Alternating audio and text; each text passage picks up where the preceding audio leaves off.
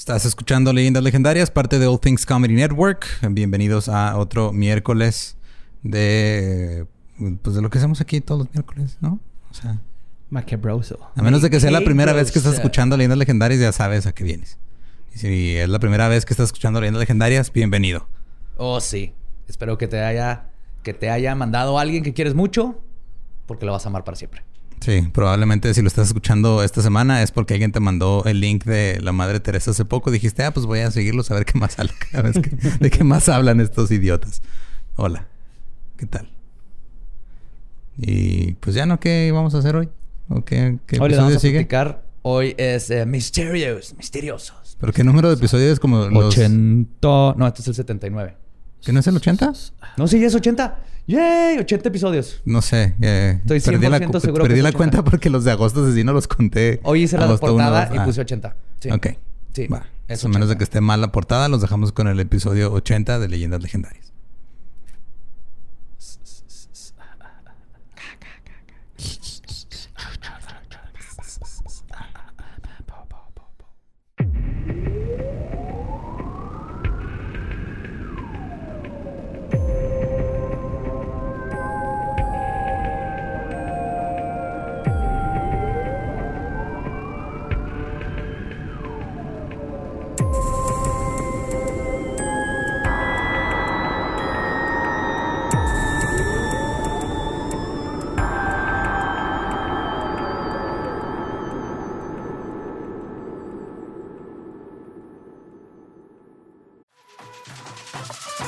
We got a bunch of fries, of course, because when you're Mickey D's, you got to get fries. Delicious. Frank wanted to stay and, and hang out in the McDonald's play place. Um, yeah, it was fun in there. It was, I was like, no, that's for kids, Frank. then he what are you got doing? stuck You on the can't- slide, and we were like, Frank, we got to get back to set. we got back in time, guys. We got back in time. Oh yeah. McDonald's. Everyone has an order. Go get yours today. Ooh, ooh.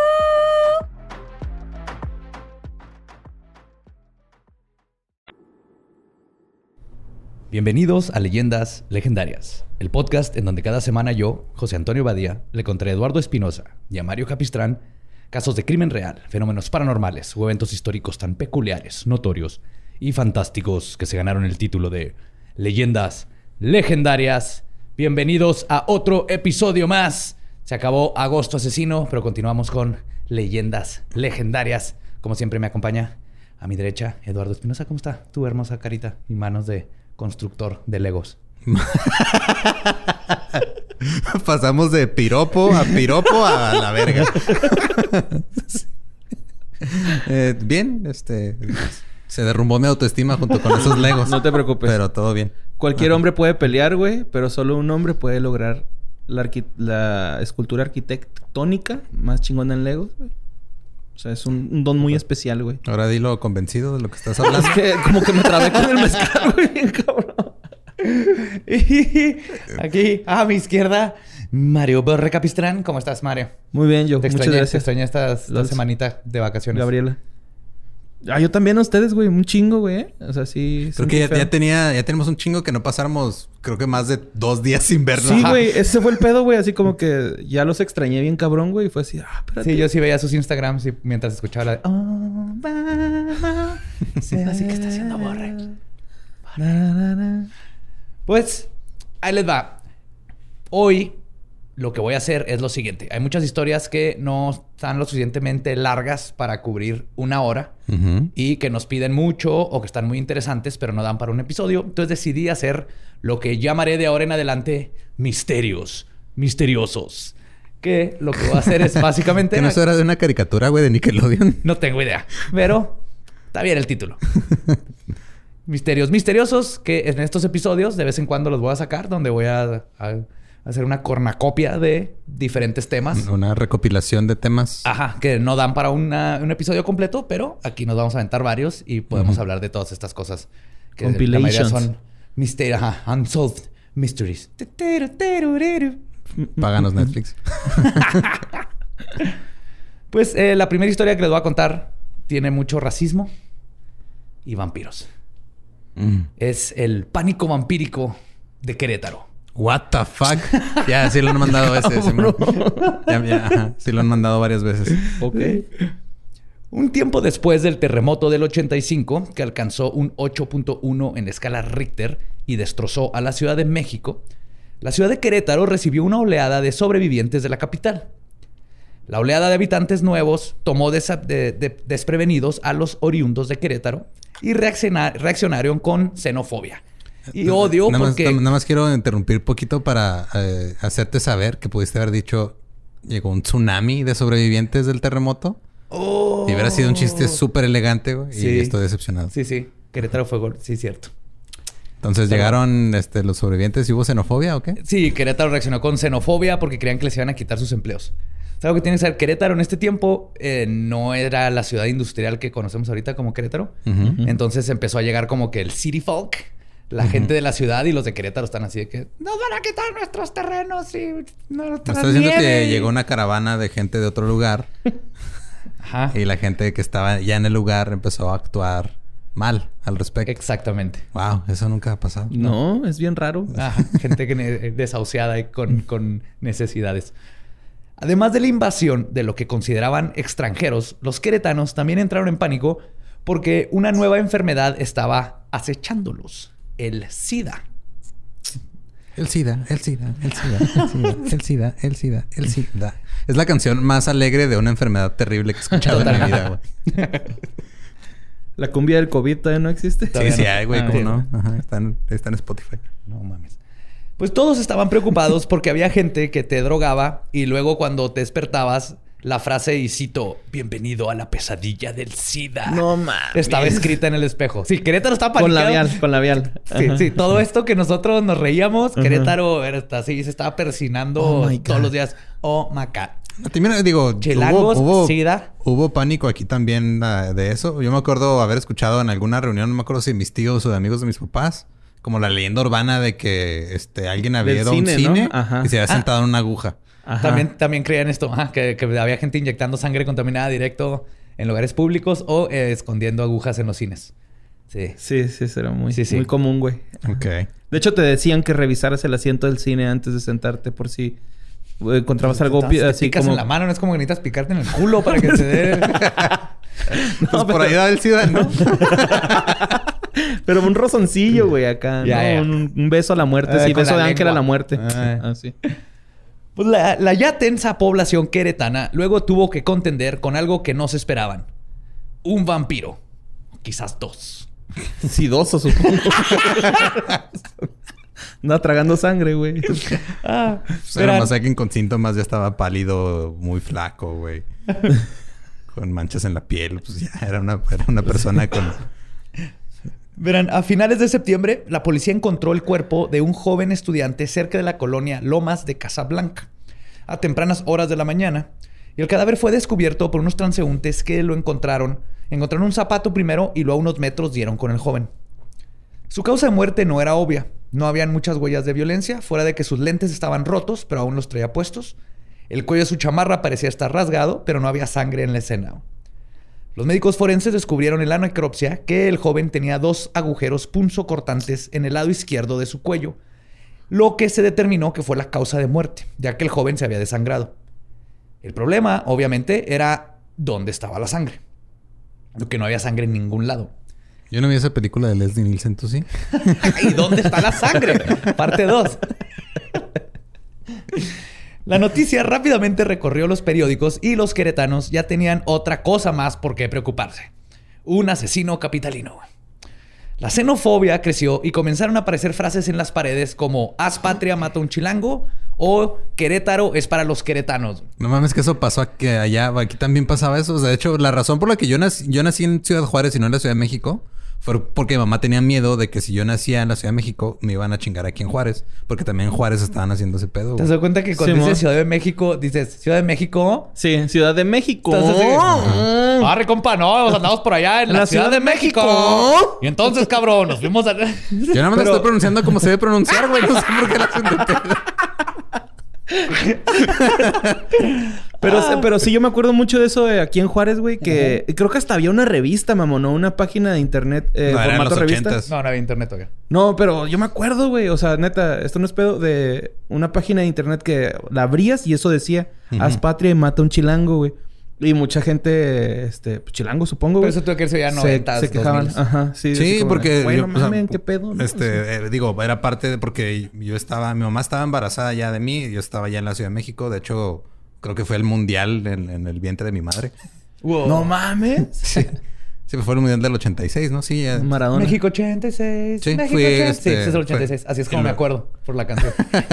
y luego pues, se vinieron acá a Juárez, nací yo aquí y luego ya se regresaron a la, Ciudad, de México, vivía allá hasta los dos años y luego ya me vine a vivir acá. Ah. Pero era parte de ese pánico y, y mi mamá nada contra los chilangos, se casó con uno. O sea, más, más bien era que yo fuera a sufrir por haber nacido en un lugar que la gente xenofóbica consideraba Ay, incorrecto. no, vámonos. Que, que no nazca chilango, pero que nazca nerd, no hay pedo.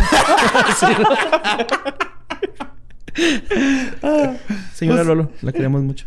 La tensión social estaba creciendo y luego el vampiro atacó de nuevo.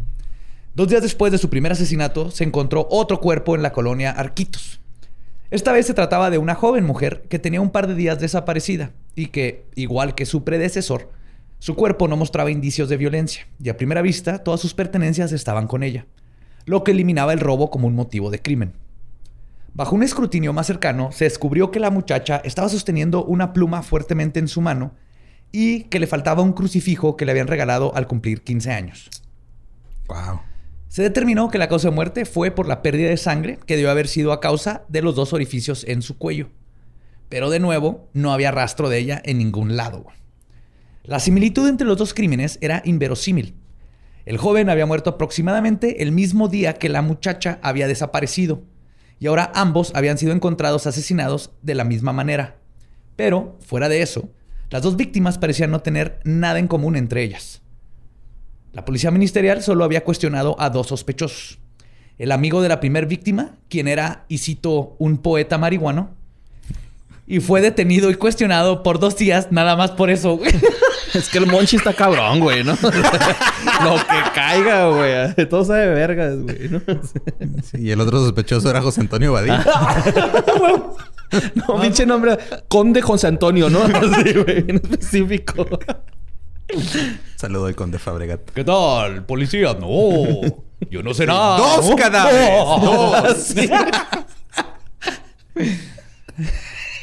Cero sangre, cero. O sea, el, el poeta marihuano fue detenido y cuestionado por dos días, pero no se llegó a nada. Y en el caso de la muchacha, su exnovio también fue detenido, pero de nuevo lo liberaron por falta de pruebas. Las autoridades estaban tratando de mantener los hallazgos lo más secreto que se pudiera para evitar un pánico. Porque además ya venía la feria ganadera y el inevitable derrame económico era más importante que capturar a un asesino. Sí. Aún así, la población se dio cuenta que el comandante de la policía tenía a cuatro unidades de policía patrullando la escuela a donde iban sus hijos. Ay, güey, pensé que decir, tenía cuatro colmillos y no mames, güey, está, güey, resuélvanlo, No, cuatro patrullas patrullando la escuela donde estaban sus propios hijos.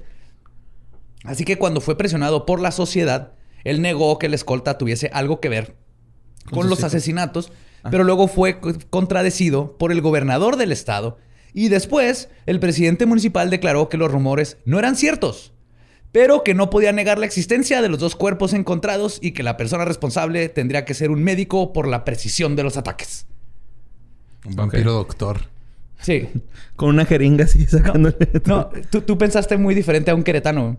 Esta declaración, los queretanos la tradujeron a que el asesino tiene que ser uno de los inmigrantes profesionistas chilangos. ¡Fuck! Porque aquí no hay tanto doctor, a huevo vino un doctor de allá y de ahí viene el asesino. En Querétaro no había doctor en ese tiempo. Era huevo chilango. No, más bien es que los No, ya lo arreglaban todo con exorcismos. sí, bueno. Por Sí. eso siguen siendo la capital mundial del exorcismo. Siempre pasa, le, le echa la culpa al de fuera. Ok. Aquí todos somos buenos. Pues sí, esto hizo que el pánico y la xenofobia se simbraran aún más. No ayudó que una semana después del segundo asesinato apareció una tercera víctima que mostraba el mismo modus operandi. Con la única diferencia de que su rostro mostraba una mueca de terror. Probablemente porque, a diferencia de los primeros dos que aparentemente fueron atacados por sorpresa, esta tercera víctima es probablemente la única que logró ver a su atacante antes de perecer. O sea, se quedó chuecón de la cara. Sí, sí, sí, tenía Ay, cara de. ¿qué que pedo? Tiene cara de verga, me están matando. sí. ¿Qué Imagínate pedo? esa cara. Sí, está culero. El pánico por la seguridad de los jóvenes fue tanto que se suspendieron las clases en las escuelas para los turnos vespertinos. Comenzaron... Buena lógica, ¿eh? Porque Nada más sale de noche. Sí, Ah, sí. exacto, güey. Los pendejos no están, güey. Y los de la mañana la sufrían, ¿no? Así. Sí, sí. no, Fueron no. los de la tarde, maestra. Ah, finta, güey. No están yendo a clase. Comenzaron los rumores de que el asesino probablemente utilizaba un desarmador para, pa- para hacer los agujeros y que definitivamente tenía que ser un médico extranjero. Así que comenzaron a romper los vidrios de los autos que no tuvieran placas del estado. No mames. Sí, empezó a haber como una mini persecución ahí de extranjeros. güey. Luego se corrió el rumor de que gente había visto a un sospechoso que describieron como que tenía los ojos rasgados. Así que ahora los queretanos están convencidos de que están lidiando con un vampiro chino chilango Pinches médico. chinos valen verga, güey. ¿Qué pedo, güey? Pinches chinos. No valen verga. Nada más ven puta porque pues, el COVID y esto, ¿no? O sea, Pero no es culpa de los chinos, güey. no vale chinos. verga, güey. Es culpa de... Ay, güey. Perdón. Luego, este, dijeron que atacaba a los jóvenes mientras manejaba un automóvil rojo de aquellos de los viejos. Pero obviamente es, es- son los- es el 85, dónde? todavía en los 70 se acaba de pasar. No existía el color rojo. Color rojo se inventó en el 84, ¿no? Sí. Por dos meses la sociedad queretana estaba en terror. Subieron la venta de rejas para las ventanas y de perros de guardia. El mote de El vampiro de Querétaro era usado en los periódicos para describir al notorio asesino. A finales de noviembre, el departamento de bomberos, junto con unos elementos de policía, estaban limpiando uno de los acueductos de la ciudad, ya que se habían presentado lluvias fuertes atípicas para la temporada durante esos meses, lo que causó que se acumularan hojas y ramas que prevenían el flujo de agua. Cuando estaban removiendo el lodo y escombro, varios testigos aseguran que vieron a algo entre humano y animal brincar del acueducto hacia los techos cercanos y corrió hasta que se perdió de la vista de todos. Los acueductos son estos que son como unos arcos. Sí, los arcos Sí. esos, ves que Querétaro tiene uno... Simón. Sí, pues como fueron como los primeros en usar ese sistema de drenaje, ¿no? Algo así. Son los romanos, pero... Ah, bueno, en México. Lo exportaron. ¿no? Importaron. Importaron, perdón. sí. Ahora estaban seguros que el vampiro chilango chino médico que maneja un carro rojo vivía en la parte alta de los acueductos. No habían ¿Dónde se habido... estacionaba? No sé. Pues volaba, güey. Colgaba el carro al revés, ¿no? Tenía, tenía un helipuerto, güey, para No habían habido más ataques, se había instaurado un toque de queda y el vampiro seguía libre. Parecía que las cosas no podían ponerse peor para los queretanos cuando apareció otro vampiro, güey. Testigos aseguraron haber visto a la criatura en el norte de la ciudad. Tocando rolas de maná. en bares. Con bandas de covers. ¡Échale, vampiro! Fit el ¿Qué? vampiro. ¿Dónde? ¡Es él! ¡Mátenlo! ¡Mátenlo, que lo vieron en otra parte de la ciudad cuando sus terrenos normales eran hacia el sur. Las estaciones de radio se llenaron de llamadas de amas de casa asustados por el par de vampiros chinos que merodeaban por las... Perdón, no puedo explicar. No sé cómo brincaron a la idea de que era chilango y chino y doctor con carro rojo. güey. Aquí me tienes. Y que, y que era baterista. No, guitarrista. No, Guitarrista, perdón. Que merodeaba por la ciudad buscando matar a sus hijos, pero después de unos meses y sin más ataques. Así como llegó, el vampiro se fue de la vida de los queretanos. Pasó a ser una leyenda más y los queretanos pudieron regresar a odiar a los inmigrantes, no por ser vampiros, sino simplemente por ser de otro lugar. Ah. Ajá. Y Pues, ese es el... ¿Aprendimos algo? No, no. Entonces no se supo qué fue, güey. Nope. Nunca se supo qué onda. La última vez que lo vieron fue esa vez que, según esto, vieron a alguien brincar del acueducto. ¿Y tú qué, Que no tiene sentido porque era de día. Y si es un vampiro, no hubiera estado ahí. ¿Y tú qué crees que haya sido? O sea, ¿sí, un güey o algo así? eh, Pues los asesinatos sí pasaron. Y lo más probable es que haya sido un güey. Y el- por como estaban, lo más probable es que los mató en un lugar y los Y encontraron, los fue, los. Entonces, quién sabe cómo les vació la sangre, pero. mm, Más porque el chavo y la chava. La chava desapareció casi el mismo día que encontraron el cuerpo del chavo. Es como que la chava la había secuestrado y luego mató al chavo y fue el primero que Como que los drenaba o algo así. Sí, está, sí está raro porque lo los cuerpos sí debe tener una explicación. Pero estoy seguro que no tiene nada que ver con un médico Chilango, chilango, chino, vampiro. un carro rojo, vampiro que vive en un nido, en un acueducto. güey. ¿Estás seg- estás seguro? Porque, digo, suena Bueno, muy no. convincente, güey. Y luego los jefes nos dicen que por qué creemos en tantas mamadas, güey. Si ellos estaban peor, ¿no? O sea, pues, guacha, güey, Eh, ¿qué no, años bueno, eran? no, no podría estar peor porque ahora con internet, esta madre eh, ya estaría dando vueltas en todo Twitter, güey. Ajá, sí. Sí. ajá. Que no tienen ahí un este. Ya, me- ya hubiera llegado el grupo de fans como 80 veces en una semana, güey. Y ya lo había- Yo hubiera aceptado uno para ponerles abajo, este pedo es falso. Sí, sí. Como el Skinwalker. Ya van dos, ¿no? Que atrapan. sí. Aquí en Son México. dos nahuales. Nahuales. La niña perro. La niña perro, no, ella sigue suelta. Ah, sí, sí. La- la otra- de hecho, hubo un reportaje, la vieron arriba de un techo, güey. Con un jersey de la América. Esto es neta. Esto es no, qué raro. Suena muy lógico, güey. o sea, chingón la gente que le dan a América. Mis respetos, carnales. Máximos campeones, pero no mamen. Pues el siguiente misterio misterioso ocurrió en Estados Unidos. Les voy a platicar la historia del hombre del hacha de Nueva Orleans. Ok. Ok. Ese suena chido. Sí. De mayo de 1918 a octubre de 1919, la ciudad de New Orleans, en el estado de Luisiana, en los Estados Unidos, fue testigo de una serie de brutales asesinatos hechos por un misterioso asesino en serie que aterrorizó a los inmigrantes, mató a quienes no le gustaban el jazz y hasta el día de hoy su identidad nunca ha sido descubierta. Es el pinche el snob más snob de la Sí, vida. güey. Sí, como que estás escuchando trova, pendejo. Sí. Es comprender el jazz, güey, es que las notas te mueven. Es, es una simplificación. El jazz son mil notas para sonar. cuatro personas y el pop son cuatro notas para mil personas. Snake Jazz.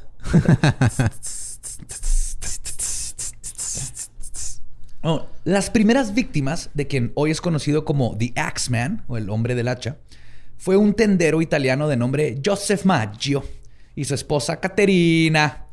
El 23 de mayo de 1918, mientras ambos estaban durmiendo, el Axeman usó un cincel para quitar un panel de la puerta principal por donde ingresó a la casa. Luego subió a la recámara y les cortó la garganta con una navaja para rasurar a la pareja. Luego tomó un hacha que encontró en la casa y les destrozó la cabeza a ambos. O sea, primero ya estaban muertos. Ajá. Sí. Y luego nomás agarró el hacha para desmadrar la, la- Sí. el cráneo. Ajá, les dio hachazos. Que de hecho, O sea, esto güey, ¿qué tanto te tiene que gustar el jazz, neta, güey? Ahora llegamos a la parte del jazz, está bien interesante, güey. A lo mejor estaba marcando ritmos, ¿no? estaba tocando Caravan con la hacha, güey. Esto, de hecho, básicamente sería el modus operandi del Axman. Quitar Matar el y panel, entrar y usar un hacha que era de la casa, cortar gargantas, así, güey. Cuando la policía arribó a la escena del crimen, encontraron la ropa del asesino cubierta de sangre, indicando que se había cambiado antes de irse. También se percataron que no faltaba nada de valor, lo que indicaba que el motivo no era el robo. Cerca de la casa de las víctimas encontraron un mensaje escrito en gis que decía, y cito, la Bienvenido al señora mundo del SIDA". Joseph no es cierto, no es cierto, perdón, perdón. Perdón, perdón. ah, me dijeron que no pidiera perdón. Dame mi perdón. Ay, güey. Retiro mi disculpa. Sí, es que lo, lo hice porque te interrumpí, güey, ¿no? Por mi chiste. Decía, y cito, la señora Joseph Maggio se va a levantar hoy. Solo escribe a la señora Tony. ¿Qué? Así dice, nadie sabe qué pedo, hasta ahorita no se ha resuelto, pero pues si era la señora Joseph Maggio la que se murió, estaba cerca de la casa en Gis, debe estar conectado de alguna manera, pero hasta ahorita nunca se ha podido resolver qué significa ese mensaje. güey. Curiosamente, después de que los investigadores comenzaron a investigar casos antiguos, descubrieron tres asesinatos y una serie de ataques contra tenderos italianos que habían ocurrido siete años antes, en 1911. En cada uno de los asesinatos se había utilizado un hacha y en cada caso el asesino había obtenido acceso a la vivienda a través de un panel de la puerta trasera. ¿Ves que tienen un panel, muchas puertas de madera en medio? Entonces con un cincel lo quitaba así, ¡puc! como se hacía como su puertita de perrito para entrar, básicamente. Casi exactamente un mes después, un tendero llamado Luis Besumer y su amante Annette Harriet Lowe fueron descubiertos tirados en un charco de sangre. Besumer había sido golpeado con un hacha en la sien derecha y Lowe tenía una herida en la oreja izquierda. Aunque ambos habían resultado gravemente heridos, sobrevivieron milagrosamente al ataque. Al igual que en los casos anteriores, se retiró un panel de la puerta de la cocina, se encontró un cincel en el lugar y no se robaron objetos de valor. Después de una breve búsqueda, los investigadores encontraron un hacha pequeña y ensangrentada que era propiedad de Besumer. Bessemer sobrevivió a sus heridas, pero Lowe finalmente murió en agosto. Se llamó a las autoridades federales para que investigaran, y aunque Bessemer había sufrido heridas graves, incluida una, fractura de cráneo, Una factura bien grave, güey. Pinche sad, ¿no? Hasta allá en el gabacho, güey. Sembrando el pánico, a madre. Y la, la radiografía, güey. La radiografía así, el brazo, luego una factura ahí en medio. ¡Ah, qué pedo! No, yo sí declaré en ceros. ¡Puta madre! Híjole, es que el ISR lo tienes mal, güey. Pues lo agarraron a él y lo culparon y lo arrestaron por el asesinato del, del Lowe. Bessemer cumplió nueve meses en prisión antes de que un jurado lo absolviera en mayo de 1919. A principios de agosto de 1918, el Axeman atacó de nuevo. Edward Schneider regresó de casa, de trabajar a su casa en la calle Elmira, donde encontró a su esposa de 28 años, que estaba embarazada y había sido atacada brutalmente. La piel de su cabeza estaba desprendida de su cráneo y le faltaban varios dientes. La señora Schneider sobrevivió lo suficiente para dar a luz sin complicaciones. Y luego despertó, porque se quedó como en coma, y pudo identificar a James Gleason como su atacante. Pero después de una investigación fue dejado en libertad. Solo cinco días después, el 10 de agosto de 1918, un tendero de 80 años italiano llamado Joseph Romano fue encontrado en su casa vivo, pero malherido de varios hachazos en el rostro.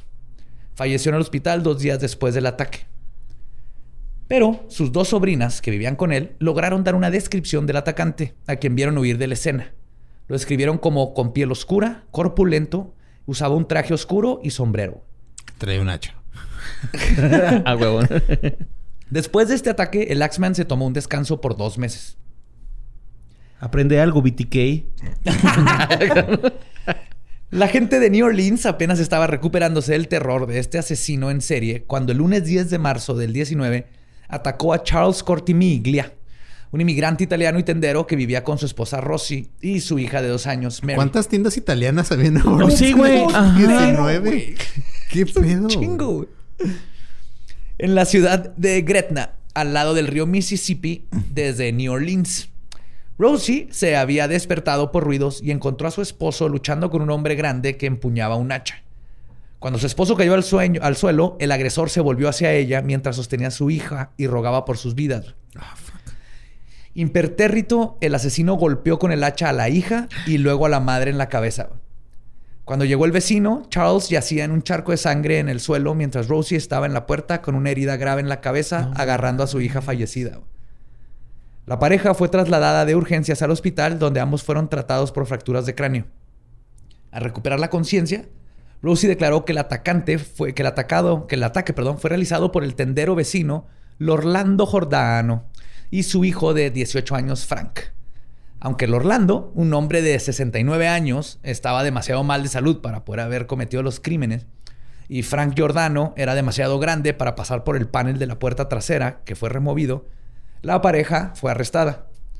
Aunque Charles Contimiglia negó las afirmaciones de su esposa, los jordanos fueron acusados de los asesinatos y luego serían declarados culpables. Frank fue condenado a la horca y su padre a cadena perpetua. No seas mamón, güey. Está güey bien cabrón. O sea, Pero ni siquiera eran ellos. no, no, no. De hecho, después del juicio, Charles se divorció de su esposa, güey. Porque Charles decía así que no... Tú sabes que ni de pedo eran ellos, güey. No eran ellos, los vecinos. Y, de hecho, aproximadamente un año después, Rosie Cortimiglia revocó su declaración afirmando que había acusado falsamente a los dos por celos y despecho, güey. Porque tenían otra tienda. güey. Vas a la Sí, es que venden más salsa de tomate que nosotros y eso no está bien. Ajá. Sí, sí. Y el Jordano. Me vende molto mozzarella, molto mozzarella. Y nosotros no hemos vendido nada. Jordando pollo sobrepende, pero no, no, no, no, no entiende, no entiende. No entiendo. Incapaz, chi. Incapaz de pensar. El ravioli cortimiglia molto mejore che il dello Giordano. Pizza Juventus y de Pirlo. Pirlo capitani. Pirlo era capitani, ahora arquitecto, ahora técnico. Buffoni. No sé, güey. Yo tampoco sé, güey. A fútbol, güey. Nomás sé que... Sí, nomás sé de fútbol italiano. Lo bueno que después de este año los jordanos fueron liberados de la cárcel poco después de la nueva declaración. Pero ya se habían echado lo de este güey. No, todavía no Ah, lo acaban. todavía no lo Ay, acaban. lo Pero, güey, bueno, lo güey. pudieron haber ahorcado totalmente inocente. Pues sí, si lo, si lo van a librar muerto, güey, pues lléveselo a su casa, ahí está. Se estuvo, Carmelo está enterrado ahí. De lo puede estuvo a punto. Entonces... A punto de ni. La policía estaba segura que estaban tratando con un solo sospechoso que, y cito, es un maniático sediento de sangre y con una pasión por la matanza de humanos. Y estas sospechas serían afirmadas en marzo de, este, de ese año, cuando el periódico Times Picayune recibió una críptica carta. Y cito, la, la, La resumí carta. un poco, pero porque o sea, está largo, era mucho más larga, pero les va. Recibieron esta carta. Cito, Infierno, marzo 13, 1919. Ay, güey, ¿como guion? Sí. O sea, sí, no. sí. interior, ¿De dónde infierno. sí, Pues más bien de dónde la mandó, ¿no? Infierno. Oh, shit, arriba. man. Y dice, estimado mortal, nunca me han atrapado y nunca lo harán. Nunca me han visto porque soy invisible. Incluso como el éter que rodea tu tierra. No soy un ser humano, sino un espíritu y un demonio del infierno más caliente. Soy lo que los nuevorleanos y su estúpida policía llaman The Axeman. Cuando lo considere oportuno, vendré y reclamaré otras víctimas. Solo yo sé quiénes serán. No dejaré más pistas que mi hacha ensangrentada, manchada con sangre y sesos de aquel a quien he enviado abajo para hacerme compañía. Ahora, para ser exactos, a las 12.15, entre paréntesis hora terrestre, del próximo martes por la noche, 19 de marzo de 1919, voy a pasar por Nueva Orleans. En mi infinita misericordia les voy a hacer una pequeña proposición. Aquí está. Soy muy aficionado a la música jazz y... ya te perdió. Así están Sí, todos los policías. Pero- así. Ah, pendejo, ¿no? si hubiera sido tango, sería Messi, ¿no? Así es, es Messi, güey. No es de este mundo, le gusta el tango y chingo. Este es jazz. Y matar gente a chazos, esa parte. Pues, A él es al que le dan los hachazos cuando va a meter gol. Dice, soy muy aficionado a la música jazz y juro por todos los demonios de las regiones inferiores que toda persona en cuyo hogar esté en pleno apogeo una banda de jazz en el momento que acabo de mencionar, si todo el mundo tiene una banda de jazz, entonces mucho mejor para ustedes. Una cosa es segura, y es que algunos de los suyos que no lo hagan el martes por la noche recibirán el hacha. Esa fue la mejor estrategia de marketing de una disquera de jazz en la historia, güey. De hecho, es una de las teorías de quién es el Axman, güey. Sin mamar. ¿Neta? Sí, güey. Sí. Este güey, o sea, hizo que todo el mundo escuchara jazz una noche, güey. Ajá. De, sí. ajá. Ay, Simón. perdón. Todavía no termina la, la carta, güey. Cierra con... Bueno, como tengo frío y anhelo el calor de mi tártaro nativo, y ya es hora de que deje su hogar terrenal, cerraré mi discurso. Con la esperanza de que publiques esto para que te vaya bien, he sido, soy y seré el peor espíritu que jamás haya existido en el plano real o en el reino de la fantasía. The Axeman lo firmó. Pues no, que no es Axman. Al principio dijo, ¿no? Que no, No, si eres Axeman. O sea, que le, que le llaman Ah, ok, ah, ok, ya, ya, Pero lo firmó como The Axeman, ¿no? O sea, así lo conocen.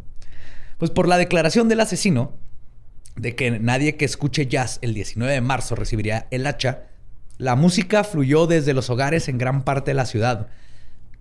Los salones de baile se llenaron a capacidad y las bandas profesionales y amateurs tocaron jazz en fiestas en cientos de casas alrededor. Eso sí está bien verga. Sí, fue una Era estrategia de marketing, güey. Totalmente, güey. Así, cabrón. Y nadie murió. Wow. Todo el mundo tocó jazz y este vato no mató a nadie. Pero la calma no duró mucho. En, el, en, a mediados de agosto de 1919, otro tendero llamado Steve Boca fue atacado en su dormitorio mientras dormía. Boca se despertó durante la noche para encontrar una figura oscura asomándose sobre su cama. Sufriendo un golpe de hacha, sobrevivió y al recuperar el conocimiento, corrió a casa de su vecino, Frank Genusua, donde perdió el conocimiento y colapsó. Luego fue tratado por sus heridas, pero no pudo recordar los detalles del ataque. El pánico que recorrió la ciudad solo se intensificó tres semanas después. El 2 de septiembre, un boticario local llamado William Carson escapó del letal Axeman cuando disparó varios tiros contra un intruso que había irrumpido en su casa. O sea, La- este güey se lo agarró cuetas. Sí, lo, lo logró ver y le disparó. Ándele, verga. Salió corriendo. El asesino dejó una puerta rota y un hacha detrás. Bueno, Y como le disparó en siete octavos, no pudo resistir. ¿Hacha, fusca o papel? Sí, ¿no? Pa, Estás disparando muy rápido, cabrón. A ver, ese no es mi tempo. Ese no es mi tempo. Caravana. Otra vez. Al día siguiente, el 3 de septiembre del 1919, Sarah Lauman, de 19 años, fue encontrada en su casa en Second Street con múltiples golpes y cortes en la cabeza y varios dientes faltantes. El 27 de octubre, seis semanas después, el Axeman atacó a su última víctima, Mike Pepitone. Pepitone. Pepitone. Quien fue encontrado tirado en un charco de sangre. Ese, ese es así como que... Estaba el señor Cacahuate, Pepitone.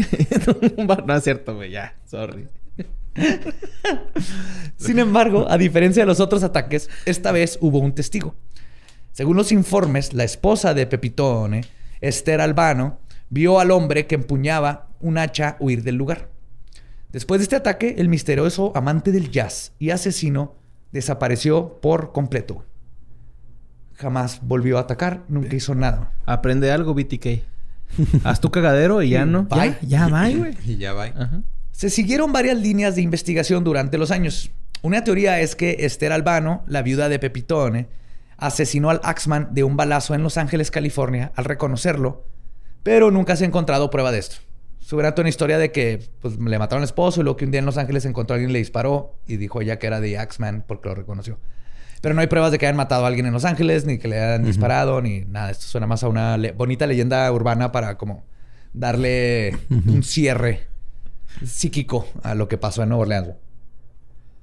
Algunos opinan que el Axeman era Joseph John Davila, un compositor local de jazz de Nueva Orleans, que compuso la canción The Mysterious Axeman's Jazz, Ok. que lo catapultó al éxito porque, de hecho, esa canción la estuvieron toque y toque. Fue la que más tocaron el día que Axeman pidió que tocaran jazz.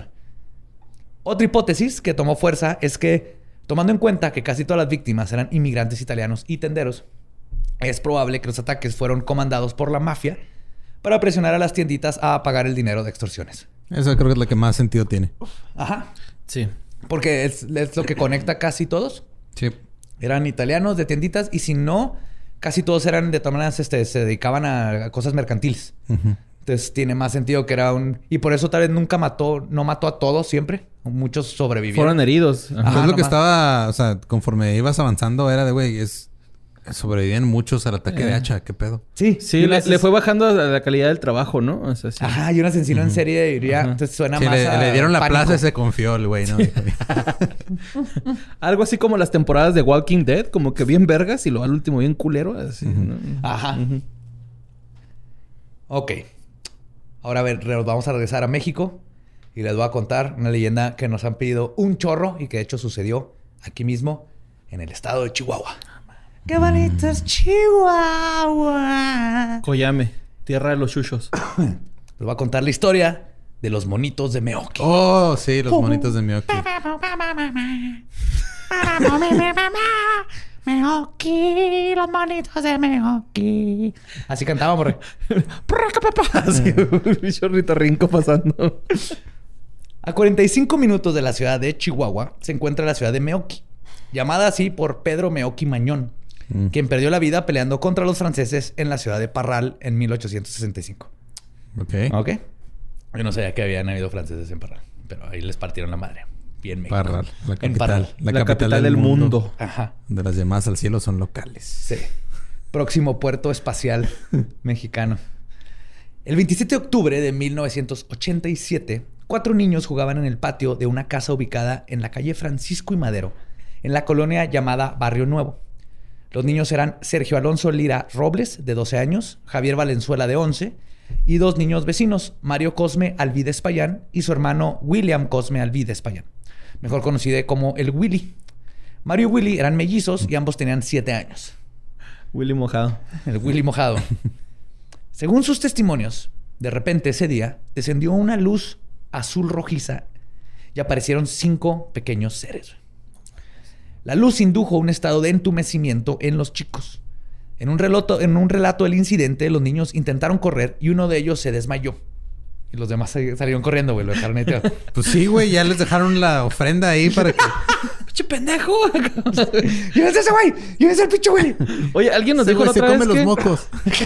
Alguien nos dijo la otra vez que en los parques de Estados Unidos, donde hay osos, ah, la gente... O hay como unos letreros que dicen de que no tires a tu compa para que Sí. el oso lo ataque, ¿no? Es Algo que eso empezó como una broma de que no tienes que correr más rápido que el oso, tienes que correr más rápido que el compa. Y lo de ahí también lo de que... Lo tiro, ajá. Que lo tiras o que le, le das un balazo a tu compa y tú corres. Ajá. Pero llegó al grado en donde las autoridades tuvieron que decir, no hagas esa pendejada, güey. Sí. Ahora los va a matar Así los estos dos. güeyes, ¿no? Al menos que seas Hugh Glass. Sí, estos güeyes se cayó y fuga. Fuga, ya. Los seres, eh, ya cuando los dieron salir, los seres les dijeron que no tuvieran miedo. Y los chicos dejaron de correr. Este fue el primer encuentro que los niños tuvieron en este pueblo con lo que pensaban que eran monos. De ahí el nombre de estas criaturas en la literatura ovni. Entonces, en español le decimos los monitos de Meoki, pero no es mono de monito de muñeco, es mono de changuito.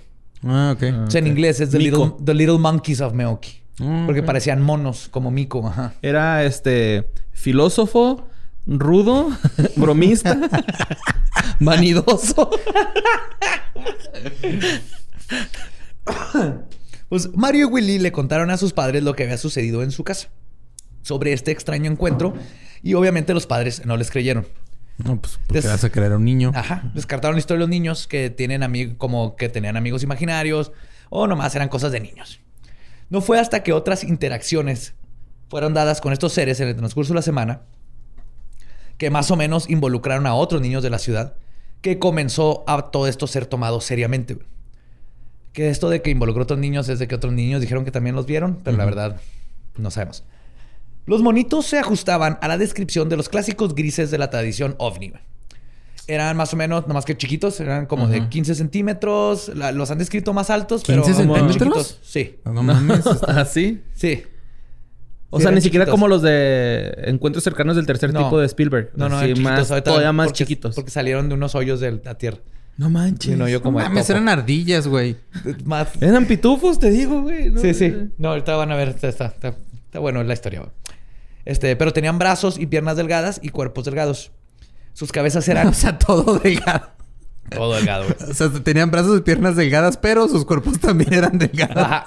No tenían ¿Y pancita la, ni y la nada. cabeza?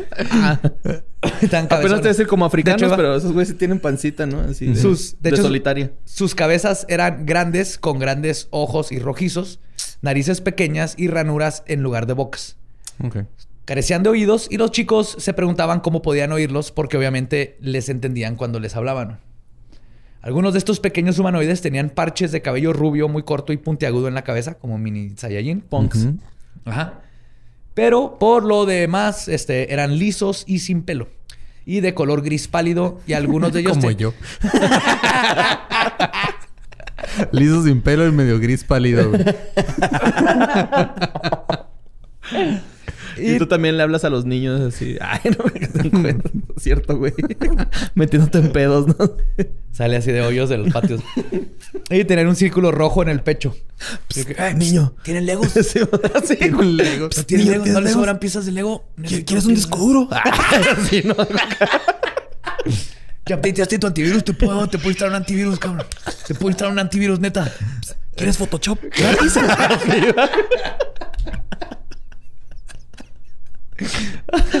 Ah.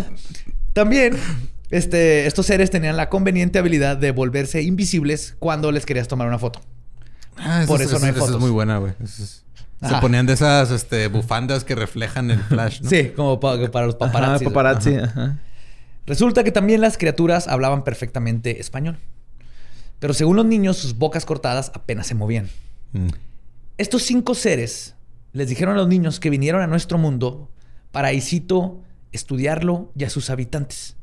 Y en una entrevista, uno de los niños también dijo que una de las criaturas le había dicho, y cito, nos gusta el clima de aquí. Mm. Por eso llegaron a Meoki.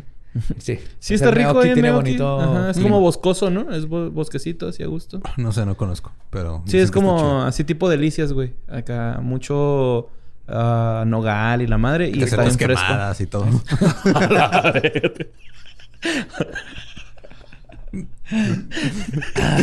A la verga. Pues después de un tiempo, estos seres les dieron sus nombres. Las criaturas biológicas interespaciales se llamaban Hugo, Pancho, Gaspar, Edgar. Edgar y Crispín. Hugo, Pancho, Edgar, Gaspar y Crispín. Sí, güey. Falta uno, ¿no? Son No cuatro. eran cinco, güey. Hugo, Pancho, Gaspar, Edgar y Crispín. cinco, Ah, ok, ok. Esos son cinco, perdón, perdón. Crispín está en pedo, güey. Sí, güey. Güey, yo me imagino como estar entrevistando a los niños es como así, un, un reportero serio, güey, y decir así. Pero chamagoso, güey. Así el niño, güey. Así, Sí, el niño era así. Chamagosillo, ¿Y cómo así. se- ajá. Se acaba de comer un mango. Así, güey. Entonces vieron unos ovnis. ¿Cómo se llamaba?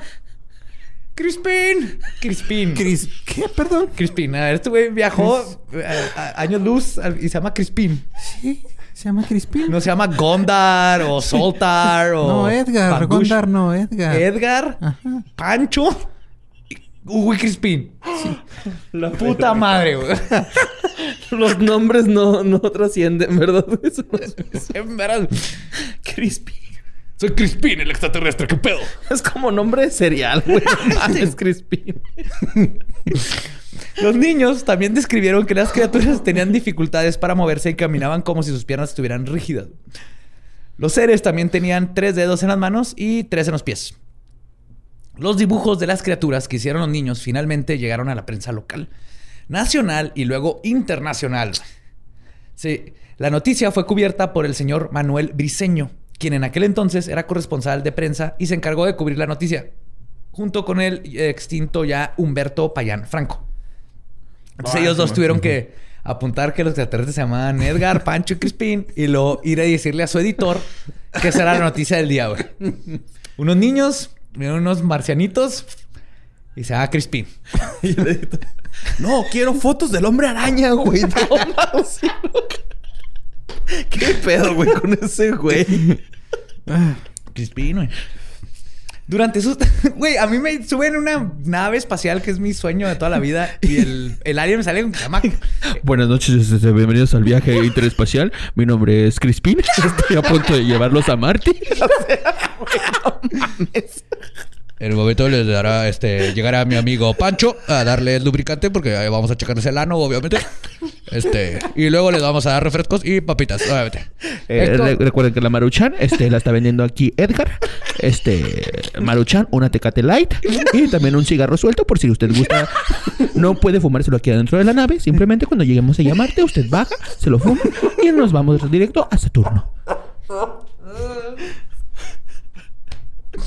Ay, güey. Y Edgar así dando las señales, así. Como Ay, güey. sobrecargo. Ay, cabrón. Se rompiste Badía, güey. Ya. Wow. Oh my God. Oh. Ah, ¿qué?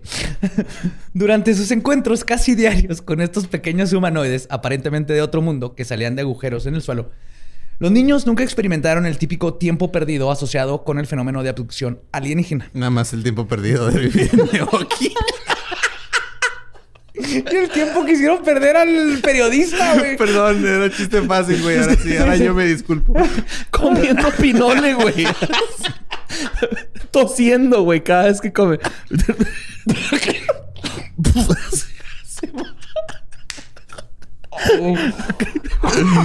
El pinole es, es, un, es un polvo de maíz que se Sí. hace aquí en la sierra Sí, eh, de Chihuahua. Pero, para la gente que no Ah, sepa. sí, Si la gente que no sepa, sí, con- sí, que no puedes, ¿qué? Este, Chiflar. No puedes chiflar y comer pinole al mismo tiempo, Ajá. ¿no? Es un dicho que... es como, es como el reto ese de la canela, la cuchara de canela, te lo metes a la boca, güey, y es casi imposible diluirlo en tu boca, entonces toses, soplas y... Pero de que no puedes comer este pinole y chiflar también es como un dicho de que hay cosas que no puedes hacer dos cosas a la vez, ¿no? Ah, ok, ok. Sí, de eso lo- se trata. Lo decía mi abuela mucho. Creo que yo. Ah, bueno, por esto que no tenían tiempo perdido, los investigadores generalmente creen que los niños no fueron abducidos. La gran orbe de luz que presagiaba, que presagió, perdón, la primera visita de estas criaturas, pareció aparecer una vez más durante las próximas semanas. Otras personas en la ciudad de Meoki aseguraron que vieron estas luces y afirmaron que flotaban sobre Espérate, el eso suelo. no me cuadra. ¿Cómo que ciudad de Meoki?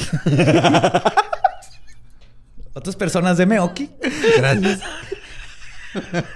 Esa es la parte de la historia. O sea, los, Hugo, Gaspar, Edgar, Crispin. Crispin y... No te olvides. Crispin, te lo crees, pero Sí, Ciudad güey. Meoki. Héroe, güey. Yo quiero que me dibujen con Crispin. Eso bien, pero Meoki ciudad, come on. O sea, hay límites, y güey. Crispin. Ay, flotando por el cosmos. Badía y Crispin. Entonces, otras personas dicen que vieron también luces. Eh, luego, los avistamientos de los seres, sin embargo, se restringieron a niños, al nada más, y casi nada más a estos, a los originales. Luego, otros niños dijeron que habían visto cosas, pero no hay forma de comprobarlo. Mintiendo por convivir, gente. ¿Qué pedo? Ajá. Y se limitaron a solo un puñado de encuentros en el transcurso de unas pocas semanas. A finales de noviembre de 1987, los monitos aparentemente ya se habían ido para siempre. Pero según los chicos, prometieron que regresarían algún día para continuar con sus investigaciones y observaciones terrestres. Eh. La historia no terminó al final con la última supuesta visita de los extraños seres a finales de noviembre del 87. Los pobladores de Meoki comenzaron a esparcir rumores de que la NASA se había interesado con estos encuentros y envió gente a Meoki en secreto para investigar la situación. Y durante meses después de los avistamientos, extrañas camionetas blancas y avistamientos de gringos, ah, porque así le decían, de gringos de aspecto sospechoso, se extendieron por toda la ciudad. Porque la NASA investiga Me imagino así a, a un gringo, güey, vestido de rarámuri. No sé si es la forma correcta. ¿Qué, ¿Qué tal, Corima? Este...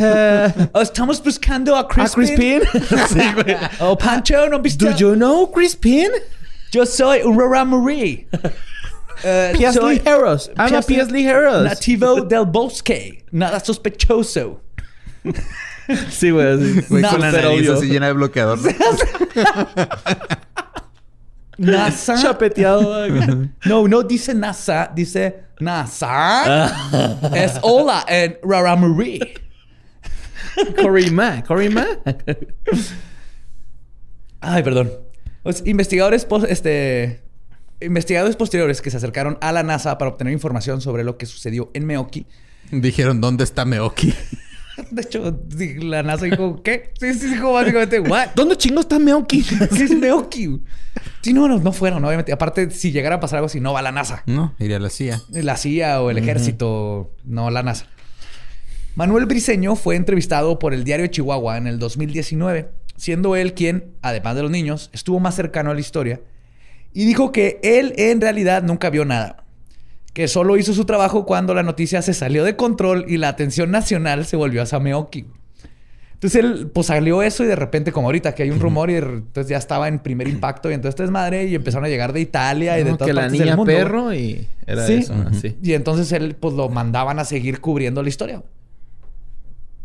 Aseveró que no consiguió ninguna evidencia de los monitos y que las únicas fotografías sobre el incidente que logró tomar fue la de los dos hoyitos donde supuestamente salían los monitos. Asegurando que estos tenían una profundidad de 5 centímetros y que curiosamente eran idénticos a los agujeros que los niños hacían para jugar a la pelota. Ah. Bien vaguillos, ¿no? Sí. Sí.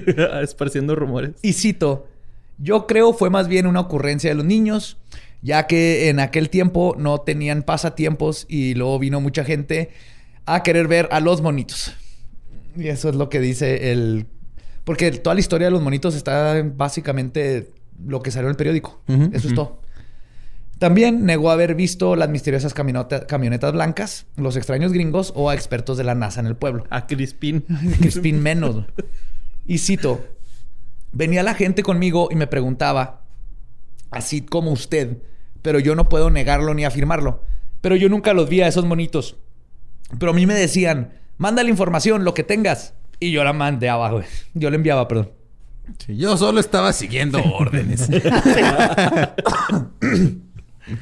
Otra posible testigo fue este, Daneira Lira Robles, amiga de Willy, quien contó que fue con los niños a ver a los monitos y que en eso uno de ellos mordió a Willy en el dedo.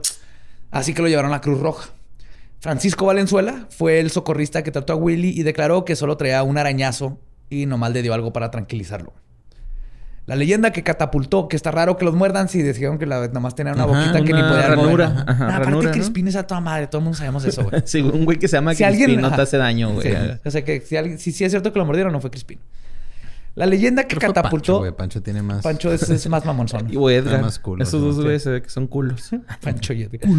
La leyenda que catapultó a Meoki a nivel internacional sigue quedando, quedó arraigada en el pueblo. Cuando se cumplieron 23 años de este acontecimiento, en el 2010, se organizó por parte del ayuntamiento el evento Dos siglos y mucho más. En el marco de las fiestas del aniver- aniversario de Meoki, se incluyó el llamado Píntate Mono, inspirado en el mito.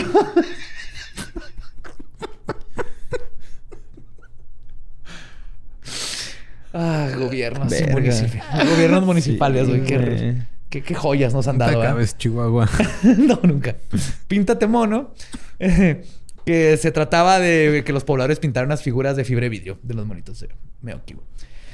En noviembre del 2007, uno de los testigos de los monitos, Sergio Alberto Lira Robles, Willy, de 30 años, fue encontrado muerto en su domicilio en la vecina ciudad de Delicias. Su cuerpo estaba cubierto de lo que se reportó parecían ser cortes quirúrgicos, pero no le extrajeron ningún órgano. La autopsia no pudo determinar la causa de la muerte, aunque se describió una extraña sustancia no identificada en su sangre. Y todo esto es completamente falso, güey. Lo sacaron porque sí se murió, güey. Sí, pero, no, o sea, lo de No. los cortes y la sustancia ¿Sabes que eran eso. cortes quirúrgicos y que y no te remuevan órganos? ¿Sabes cómo se llama eso? Lo apuñalaron. Ajá. En el periódico de Delicias este, reportó justamente que el de la muerte de Willy, quien tenía un salón de belleza donde murió apuñalado, siendo parte de una serie de asesinatos en Delicias Mm. que involucraron un arma blanca y personas que trabajaban de estilistas en un periodo de pocos meses. Balas frías no perdonan, papi. Ha de haber sido algo, que, sí, pues cuando estaba el crimen bien feo y todo Sí. eso, pero fueron, fue para, como en dos o tres meses mataron a tres personas igual. güey, ¿Y el líquido? No, Eh, pues es se lo pedo. inventaron, es Ah, puro pedo. Ay, es mutágeno. Fue alguien agarró esta noticia, reconoció quién era y quiso hacer noticia de. Así paranormal. Ajá. Ok. Paranormal cuando no tiene nada que ver. No se pasen de verga con ese rollo, güey. Sí. Pero curioso, güey. Y esa es la historia de los monitos de Meoki. Eso es todo. Ok. Está bien chida, güey.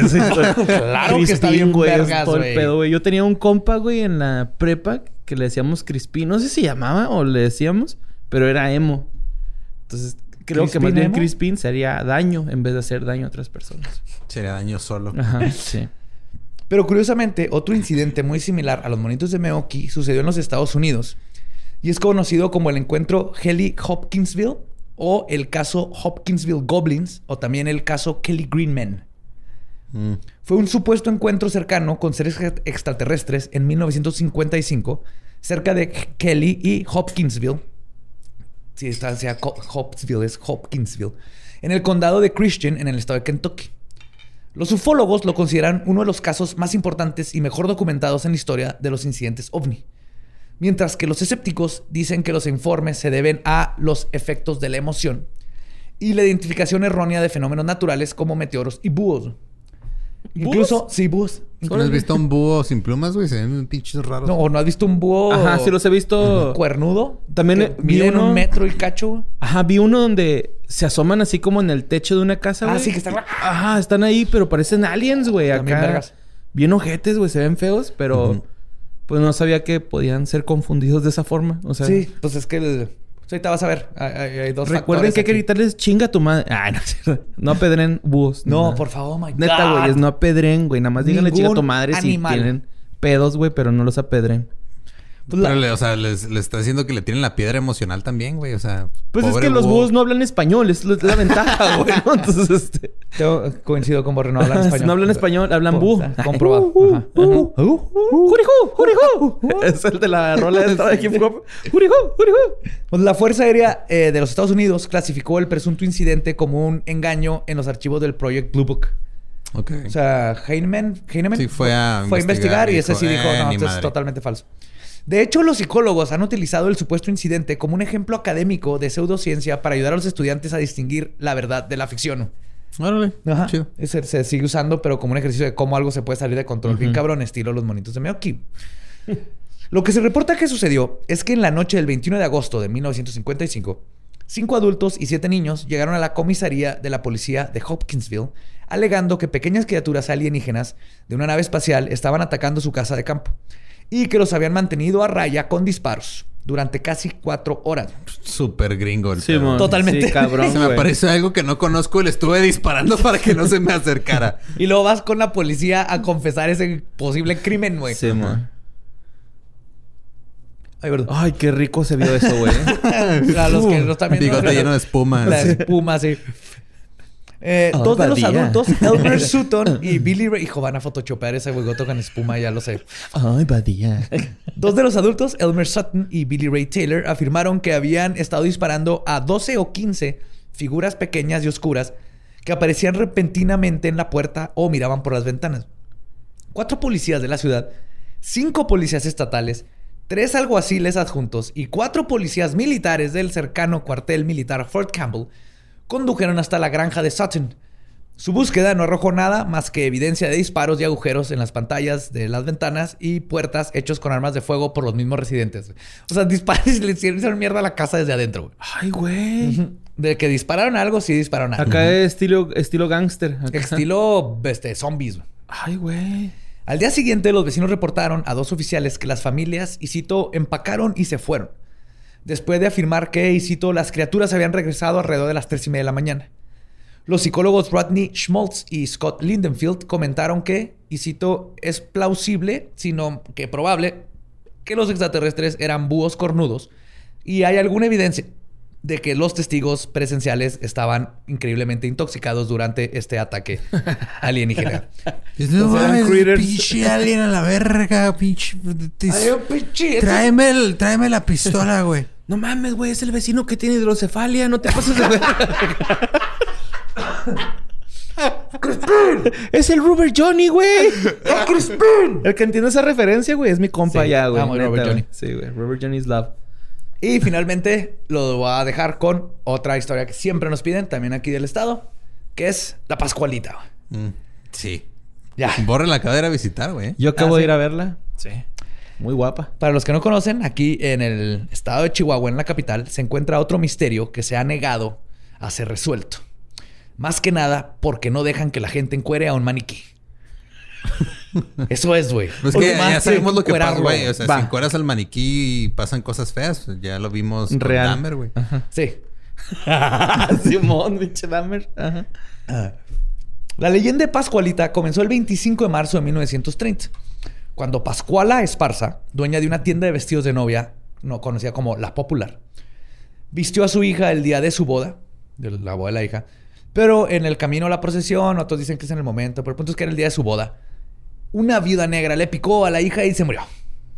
Lo cual es altamente improbable porque las viudas negras no son tan venenosas como nos hacen No. saber, al menos que seas un niño muy chiquito, un Sí. adulto con otros problemas. De hecho, a, a mi jefe, güey, un, cuando estaba morrillo, me instaló una cancha de básquet y le picaron tres viudas, güey. y nada. Y nomás me dijo, yo le dije, güey, cuidado con las viudas. Y le picaron las tres viudas a mi jefe y luego me dijo, ¿por qué no me dijiste que había viudas? Y le dije, te dije que había viudas, pero en tono de juego. Y fue así de, no, ¿por qué jugaría con eso acá? Y ya mi jefe se curó en chinga, güey, acá. Sí, es cuidarte pero- la herida Ajá, sí, es, no, o sea, no te mata. No, no, pero no, no es tan peligroso como lo han hecho. A mí eh, también los alacranes se picó unos cinco veces en la nalga. Esa es una historia para otro, para otro día. Pero voy a dejar con esa duda. Cinco veces el mismo alacrán. El punto es que es, es muy raro que alguien se muera por una viuda. Pero. Es que te, te tuvo que picar cinco veces para poder encontrarte la nalga, güey. Como este practicante, ¿no? De enfermería, güey, así buscando Chingada venas. esa madre es hueso. Acá también, ¿qué pedo? Pues le picó una viuda y se murió. A los pocos días apareció en la vitrina de la popular un maniquí que se reporta asemeja a la hija de Pascuala. No solo eso, su rostro es sorprendentemente expresivo, con pestañas gruesas y una mirada de ojos vidriosos. Sus manos muestran minucioso detalle con huellas digitales, uñas y hasta vellos. Y sus piernas se dicen que tienen venas varicosas. O sea, tienen varices. Ajá. Goicochea, carnal. Este, gracias por patrocinar a Leyendas es cierto. Y de hecho por eso le dicen la Pascualita, porque la mamá era Pascuala. Pero Ajá. también de eso ahí vamos a hablar. ¿No tenía nombre propio? Man, No, no, güey. No está muy. Ahorita vamos a ver. No me importa que te llames es un Eduardo. maniquí, Lolo. vas- Es un maniquí. No, los maniquís por lo general no tienen nombre. Al menos que sea el de Dahmer. Yo sé que Dahmer sí le tenía nombre a eso. Sí, pela. Crispin. Pero ya en inglés es Crispin. Crispin, Crispin. Crispin Glover. En contraste con los maniquís blancos. el Crispin Glover es, era, es un actor que era el papá de Michael J. Fox en Volver al Futuro. Es el papá de. Ah, no mames. De Marty. Yo pensé que estabas mamando con Donald Glover o algo así. güey. No, no, sí Ah, es- Crispin Glover. Crispin. Glover. Y es Mr. World in American Gods. Está bien vergas. Chingón, güey. Qué vergas. En contraste con los maniquís blancos y típicos que dominan los centros comerciales, incluso el día de hoy, y cuyo único propósito es lucir la ropa con la que están vestidos, la Pascualita muestra rasgos inquietantemente realistas. Esto llevó al pueblo de Chihuahua a comenzar a especular que Pascuala había disecado a su hija y la había puesto como maniquí en su propia tienda. Sí, porque está bien pelada de secar un humano y ponerlo como De eso, maniquí, ¿no? Exactamente, sí. Sí, pues No. nomás le echas a serrino por la cola y ya. y ya, así de Eso pelado. es. Un chingo de acerrín. Un chingo de acerrín en el as. Y WD-40 güey, Acerrín. en todos lados. WD-40 en todos lados. Doble 40. Para que no rechine. Para que lo puedas posar, güey. Para combatir el rigor mortis. Sí. A lo largo de los años, los clientes han afirmado que los ojos de la Pascualita los siguen mientras caminan alrededor de la tienda o, en- o cuando están adentro. ¿Es cierto eso, Borre? True, sí. Sí. Pero creo que es más bien el efecto. O sea, no como las tanto pinturas como que... parece que te ven. Ajá, sí, o, o sea, como no- cualquier animal disecado. Sí, o sea, no es tanto el hecho de que te mueves y se ve que te ve. O sea, más bien es el trayecto que haces y sientes que te sigue viendo, pero no, no está fijamente. Pero está guapo, ¿o ¿no? Sí, es bonita. Muy guapa. Ahorita vamos a hablar de eso. Qué bueno que la acabas de ver, porque voy a llegar a ese punto. Perdón. También hay otros que dicen que se ha dado la vuelta, se dan la vuelta y luego regresan para encontrarla de repente en una posición diferente. Lo cual en todas las fotos que he visto, nunca la he visto en una posición que no sea la misma que siempre está, pero... Ok. Ahora que fui, hice una historia y un chingo de gente me dijo, güey, cambió de posición. Yo vi la historia, pero yo soy muy pendejo para darme cuenta y a mí se me hizo que no. Pero un chingo de gente me Muy dijo... pendejo, parte cuenta que te están haciendo una broma. no, no, es que de verdad fue mucha gente la que me dijo, güey, cambió de posición la, la mona. Espero que hayas guardado esos videos porque ahora los vamos a Aquí tener los que tengo, analizar. aquí los tengo. Bien. Ahí está. Pues se rumorea que su presencia incluso pone nervioso a algunos de los trabajadores que trabajan en la tienda. Culos les dicen. Los cuales afirman, y cito, cada vez que me acerco a Pascualita me empiezan a sudar las manos. Me Sus encanta. manos son muy realistas e incluso tienen varices en las piernas. Creo que es una persona real. Pero podría existir una explicación más lógica. Una teoría que viene también de la ciudad de Chihuahua, que podría resolver el misterio, es que Pascualita obviamente es un maniquí real. Pero un mago francés que visitaba la ciudad de Chihuahua se enamoró de este, así que usó su magia para darle vida y cada noche la visitaba, la revivía, se iban a bailar y lo la regresaba todas las noches. BTK se llamaba. sí, ¿no? Eso es lo que sea BTK. Sí, pero es otra, otra leyenda de, de Chihuahua. De que, Ok. Porque tiene que ser explicar- francés el mago. No sé, güey, porque son de Chihuahua y les maman los franceses. No sé. Ok. Le maniquí. Je veux. Le maniquí le real. La misma Pascuala negó que fuera su hija embalsamada a las autoridades, pero nadie le creyó. Back in the day. O sea, nadie le creyó y eh, estaba... O bien sea, obvia- fácil. obviamente ella dijo, eh, no es mi hija muerta, que te- no tengo un cadáver ahí en la puerta oficial. ¿Qué? ¿Qué? Es lo que diría alguien que tiene un cadáver ahí en su tienda. Entonces eso sigue estando... De hecho, también lo puse, güey, y mucha gente dijo que lo llevaron a... el- o sea, el maniquí lo llevaron a Ciudad de México. Ah, ahorita y que voy a llegar a eso, Que justamente. regresaron otro, que Sí, porque sí, al justo parecer de eso sí iba a hablar. había... Perdóname. Pues, no, no, no. Ahorita justo voy a hablar de eso. Entonces, los detalles de los orígenes del maniquí son casi imposibles de confirmar. E incluso el nombre, Pascuala Esparza, puede haber sido un invento posterior al hecho. güey. Ni siquiera han podido se ha comprobado que Pascuala Esparza eh, haya existido. Entonces, parece improbable que, ah, de todas maneras, un cadáver embalsamado pueda permanecer completamente intacto en el calor del estado de Chihuahua durante el transcurso de ocho décadas. Por ejemplo, cuando Lenin murió en 1924, seis años antes de la boda de Pascualita, el cuerpo del líder ruso fue embalsamado y exhibido en Moscú.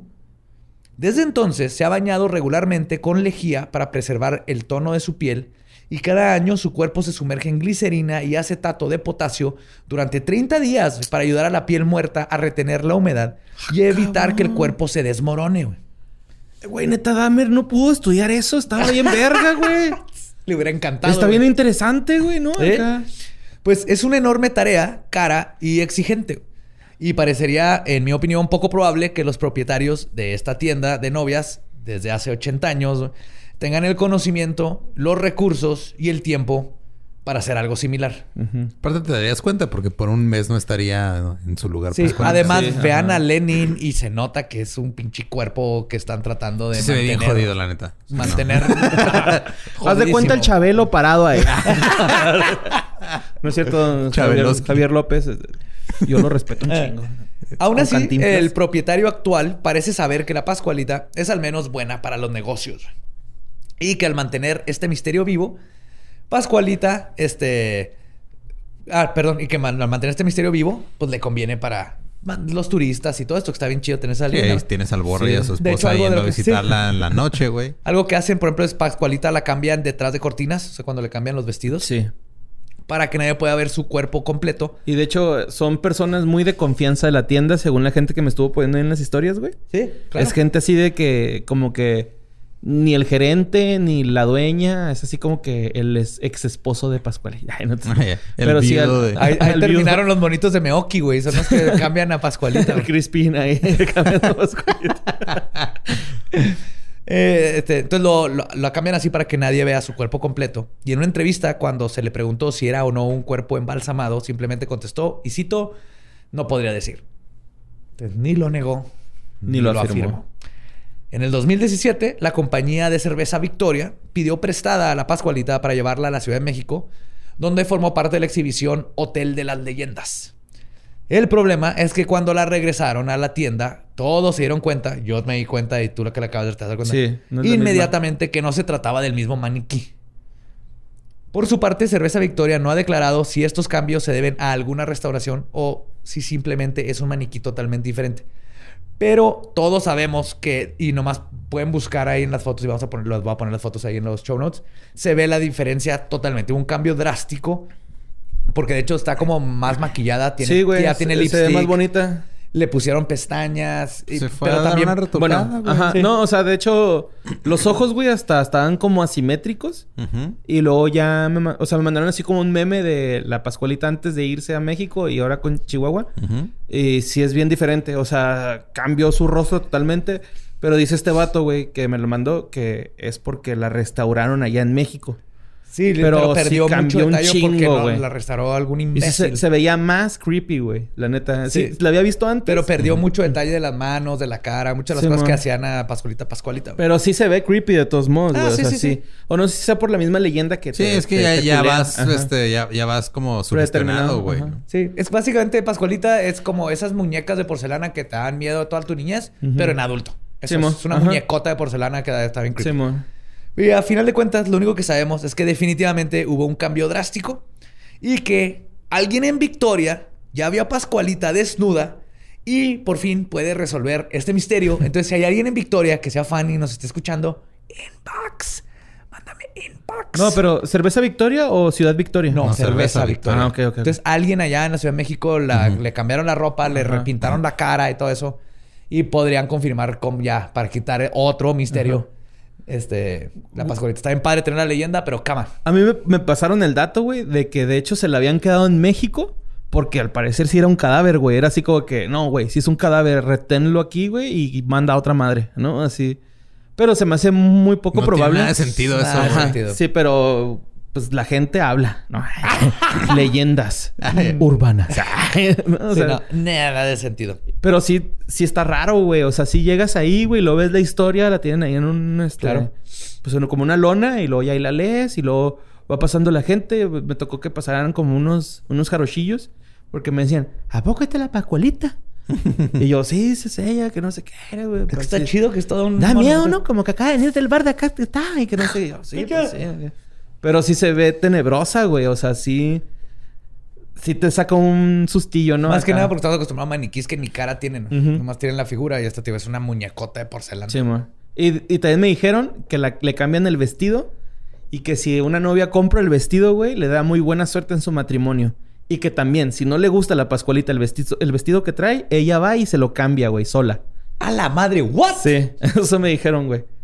Eso no me lo sabía. No Eso, la eso es, es gente que me ha contestado en mis historias de. Sí, qué fregón. No, son todas las leyendas. Qué chido. Simón. Pero ahí está. La Pascualita, al fin, ya conté la historia. Eso es lo que hay en Chihuahua. Yo no la he visto en persona. Yo la, yo la vi cuando era la anterior, hace ya mucho. Sí, yo también la vi la anterior estaba y ahora vi la ajá. nueva. Ajá. La nueva no la he visto, pero la anterior sí la vi hace como 10 años, no, como 15 años. Pues está chido. Si alguien en Victoria sabe qué le pasó a la original y qué le se hicieron. les y- cayó y se les quebró. A mí se me hace que sí. O alguien allá en la Ciudad de México dijo eh, que no, tal vez él hizo, no sabía ni qué pedo y nomás la maquilló para que resaltara más y no sabía todo el pedo de.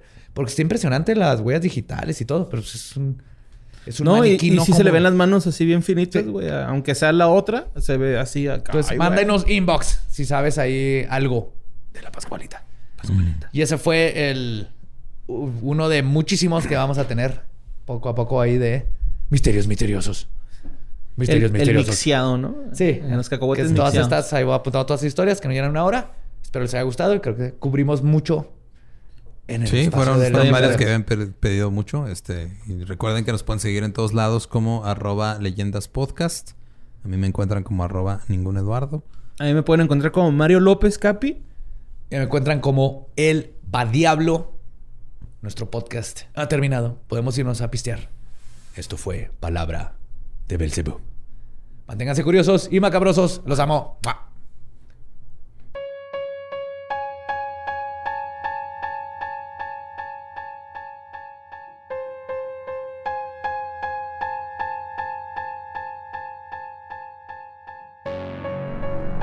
Y eso fue Misterios Misteriosos.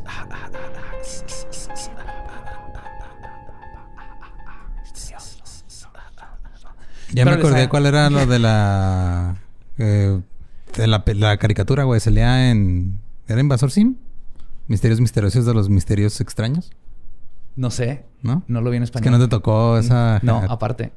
No, ya sería Pero muy es el tipo que se parece a mí, ¿va? De niño. Ajá, Ajá, es sí. Soder, ajá, Simón. Me cae súper bien él. Pero lo vi en inglés. No sé si se llamaba Mysterious Mysteries. Mysterious Mysteries, ajá. Yeah. Fue totalmente así de subconsciente. Subliminal. Yes. Y espero que les haya gustado. Van No, y ver- digo por la demanda de Cartoon Network que va a llegar.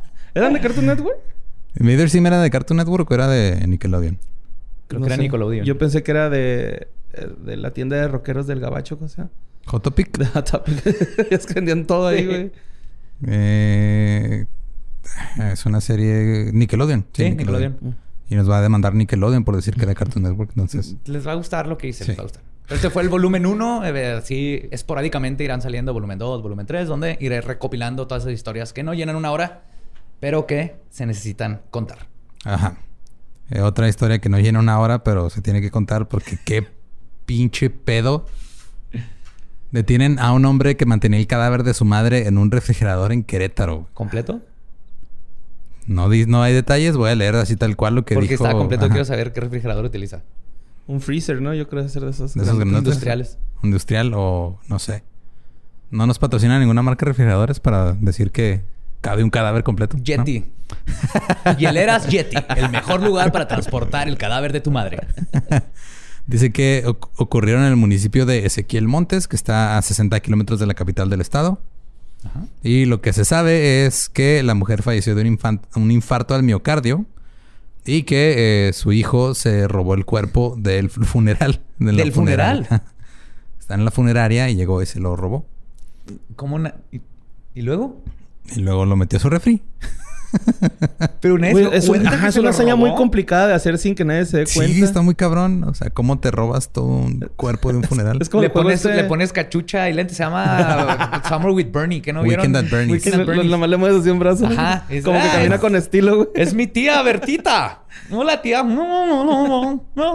Mira, déjate, pongo aquí lo que dice la fiscalía. Como parte de las primeras investigaciones, se identificó plenamente a la mujer y se localizó el acta de defunción emitida por el registro civil del municipio, donde se estableció como causa de la muerte un infarto agudo al miocardio.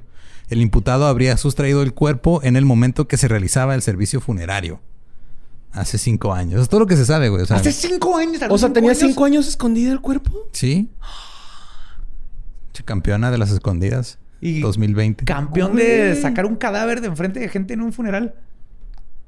Es que, o sea, es algo que está muy, muy raro, pero no puedo imaginármelo más que como una escena de una película cómica, güey. Ah, sí, güey. Te digo, No. lentes oscuros, cachucha y carro convertible. Música ochentera y es lo que pasó. Nomás vacío. La cabeza hacia atrás. Está muy cansada.